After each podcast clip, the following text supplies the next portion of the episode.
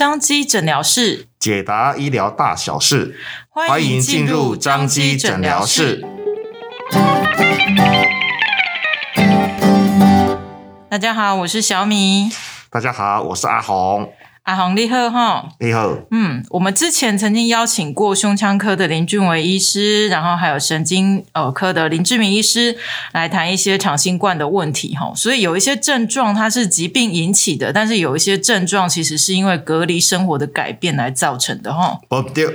所以像这个症状比较明显啦，可能是疾病引起的长新冠症候群，就可以挂新冠肺炎康复后整合门诊。由医师评估后转接到需要的科别来做医疗协助。对，所以有一些比较轻微的症状，吼，不同科别的医师也有提供了一些调整生活方式就可以改善的一些方法哦。比如说一些循序渐进的运动啦，或者是多休息啦，这些都是日常可以保养的好方法。嗯，不过我看有很多人日常的保养也是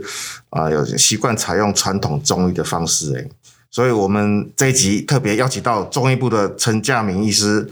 啊，陈医师你好，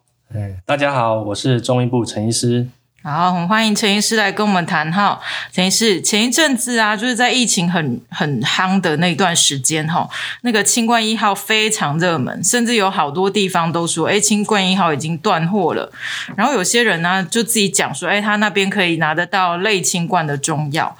可不可以请陈医师跟我们讲一下什么是清冠一号？那新冠后期还可以继续使用这种药物吗？诶，新冠一号本来它就是在新冠肺炎就是刚发生的时候是属于急性期的时候。那比如说很多人的症状就是感冒，像发烧、喉咙痛、咳嗽等等这一些问题。那这个时候其实用新冠一号它是比较有效果的。嗯。那如果说已经是新冠后期，也就是说。你的急性期已经过了，比如说过了一个礼拜了，那症状都缓解下来了，嗯、那这个时候再用新冠一号，其实它的效果就没有想象来的那么好。嗯，那应该是要说，就是要变成就是换另外一种方式的治疗。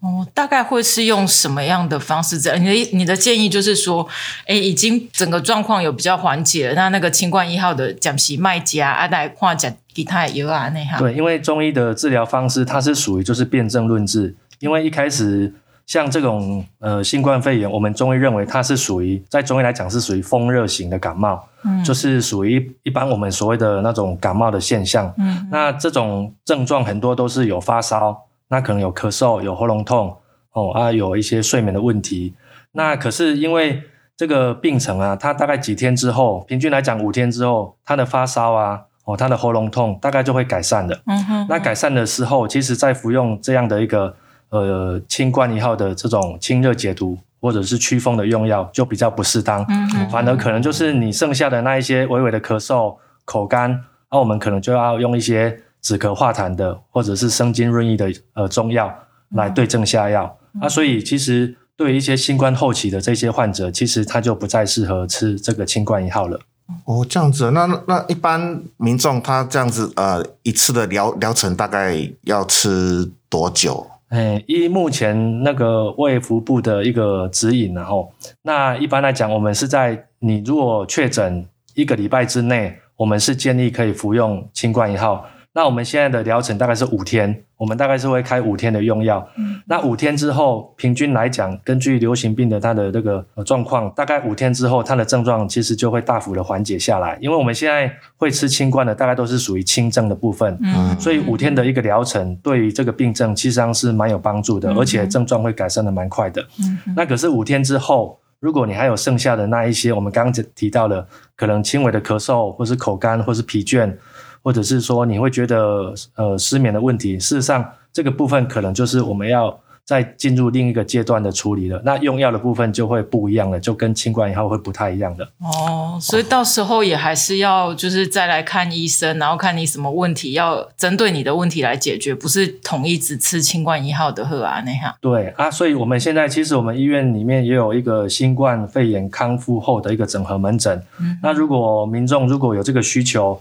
比如说你已经过了急性期了，那你觉得还是有一些什么胸闷啊，或者是说疲倦啊，或者是说呼吸困难啊，哦等等这一些就是类似新冠的后遗症的这些症状，其实都可以来挂这个门诊。那里面就有我们呃专责的医师，他会评估您的症状。那如果需要会诊其他科别，其实都可以帮我们去做会诊。嗯，那我们中医其实，在自己的门诊里面，其实也有很多患者，大概就是有这样的一个来看后遗症的这这一些患者。那经过中医的调理之后，事实上效果都还不错啦。比如说像咳嗽啊，哦，像疲倦啊，像睡眠等等这一些都可以获得改善。嗯，OK，那陈医师，那中医有哪些方式可以帮助民众面对你刚刚提到的这些后遗症的？或者是这个跟长新冠是有关系的吗？诶，应该是说，呃，像后遗症的部分，我们刚刚有提到，就是根据统计啦，比较多都是疲倦感，嗯，或是说有脑雾啊，嗯，哦，甚至有一些咳嗽，嗯，还有一些可能呼吸有点感觉困难，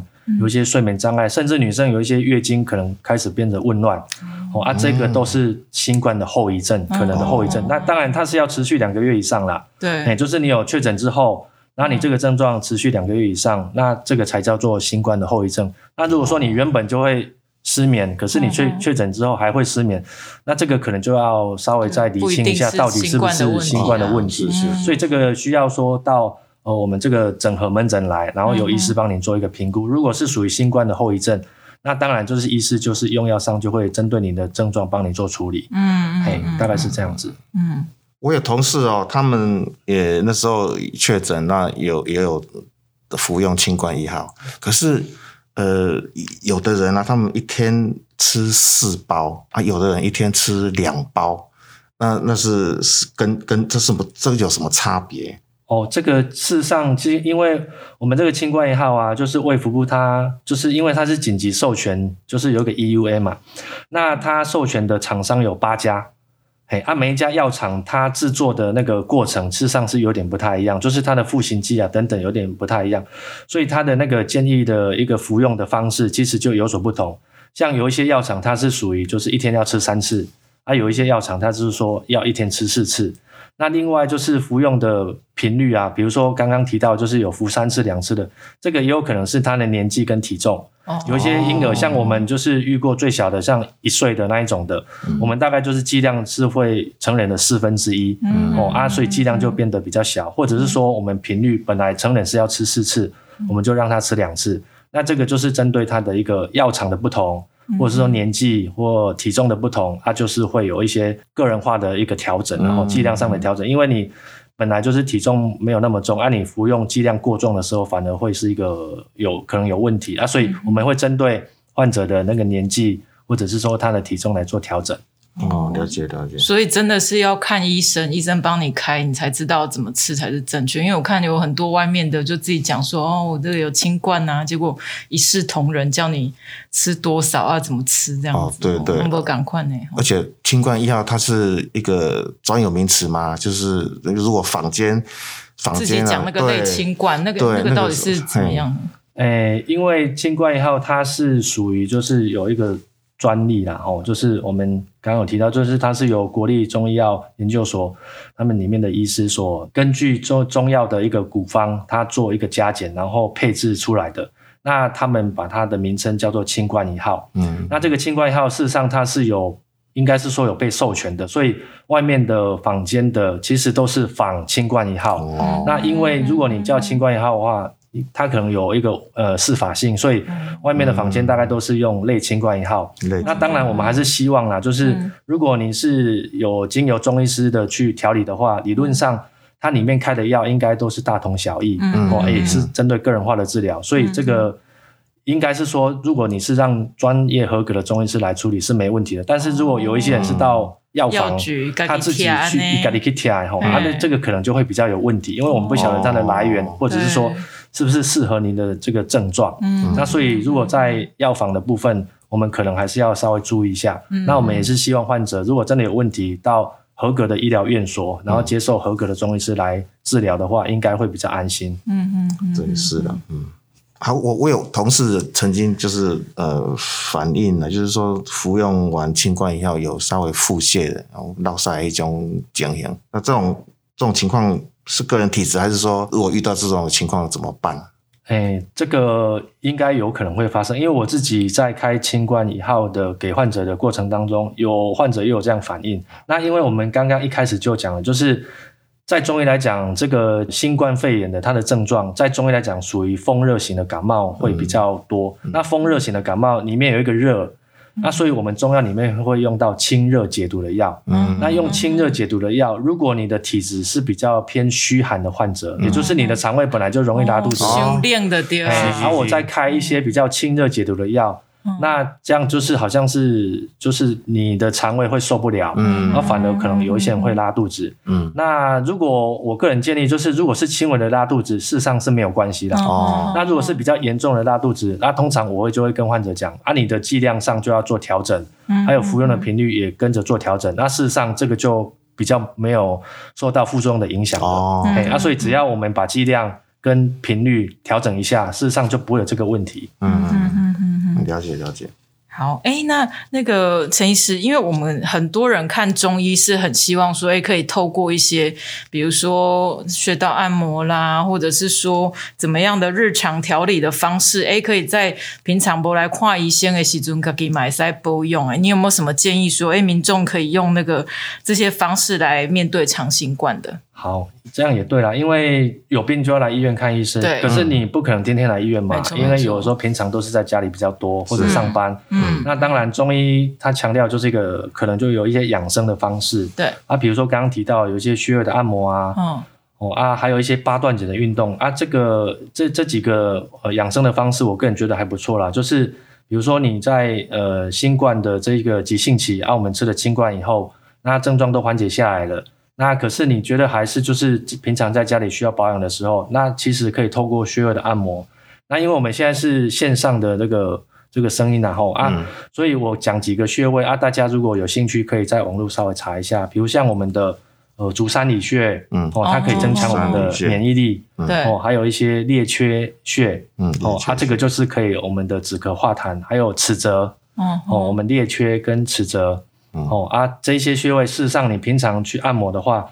事实上都可以缓解我们的那些咳嗽啊，哦，这个这个症状。那像足三里啊、百会啊、三阴交啊、太溪、复溜，这个都可以增强我们的免疫力还有抵抗力。嗯，嗯，啊，这些穴位如果大家有兴趣，可以网络稍微再查一下，然后平常的时候就稍微按摩一下。那另外一个就是八段锦，因为我们看到有一些就是新冠。后遗症的患者，事实上他的体力还没有完全恢复。对，那如果你在做一些比较激烈型的运动的时候，嗯、事实上你的体力也会没有办法负荷。嗯、所以我们会建议从比较呃低强度的运动，像八段锦这个，哦、啊，这个有八个招式。那事实上八段锦这个运动啊。在一些国际期刊里里面也有提到，就是它可以增强我们的免疫力，嗯、哦，可以增强我们的心肺功能，嗯、还有消化系统的功能。嗯，那事实上这个针对就是新冠后遗症的这些患者，事实上是相当不错的运动。哦，哎啊，也可以在网络上查一下，哎，这个八段锦有八个招式，哦、那其实在家里都可以做，甚至有坐式的八段锦，你坐着在办公的时候也还是可以做。哦，哎，啊，事实上这个蛮推荐给就是所有的听众的。嗯，OK，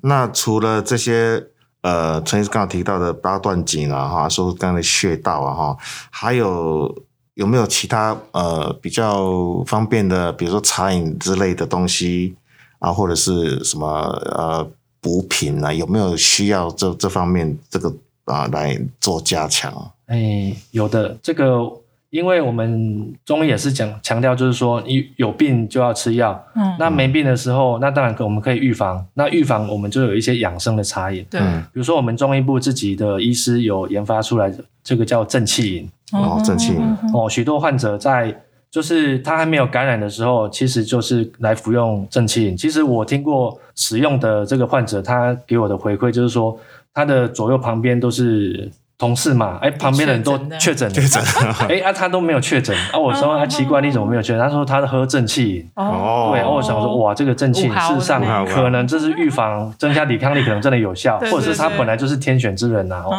可是是不是再加上这一些保养品的时候，就是我们养生的茶饮的时候，事实上对他的抵抗力、免疫力真的是有一些帮助。那当然就是可以做一些保养了。嗯，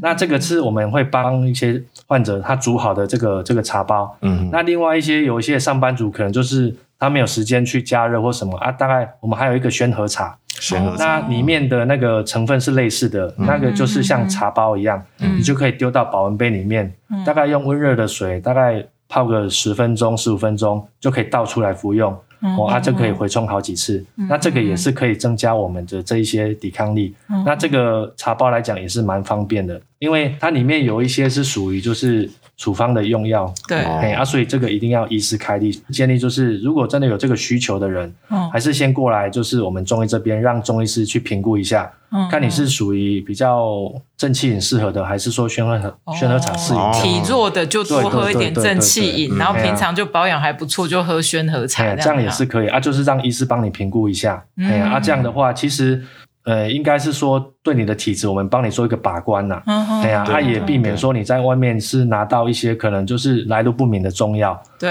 可能就会比较是不是有农药的残留、重金属的残留，啊，这个可能就会有一些疑虑啦。对，哎呀，啊，所以如果这样的话。哎，民众也放心，啊，我们也比较安心这样子。嗯、OK，所以说陈医师的意思说，呃，张基的这个中医部已经有事先把关，把这个农药残留的问题都都给它排除掉，所以这个我们民众都可以很放心的来来服用这些。对的，刚刚您提提到的正气或者宣和茶哈。因为我们在进药的过程当中，事实上我们都会请药商或者是药厂，哦、他们提供就是。有检验合格的这个证明书，嗯，所以我们里面的每一项中药大概都有这样的一个证明，嗯、所以呃，民众其实可以相当放心我们医院的这些用药，对，嗯嗯嗯嗯，好，真的很谢谢陈医师来跟我们分享这么多，就是新冠后期的一些中医调理，然后还介绍很好的正气饮跟宣和茶。对啊，这让一些习惯中医调理的朋友来说，哎，这个是个非常实用，而且。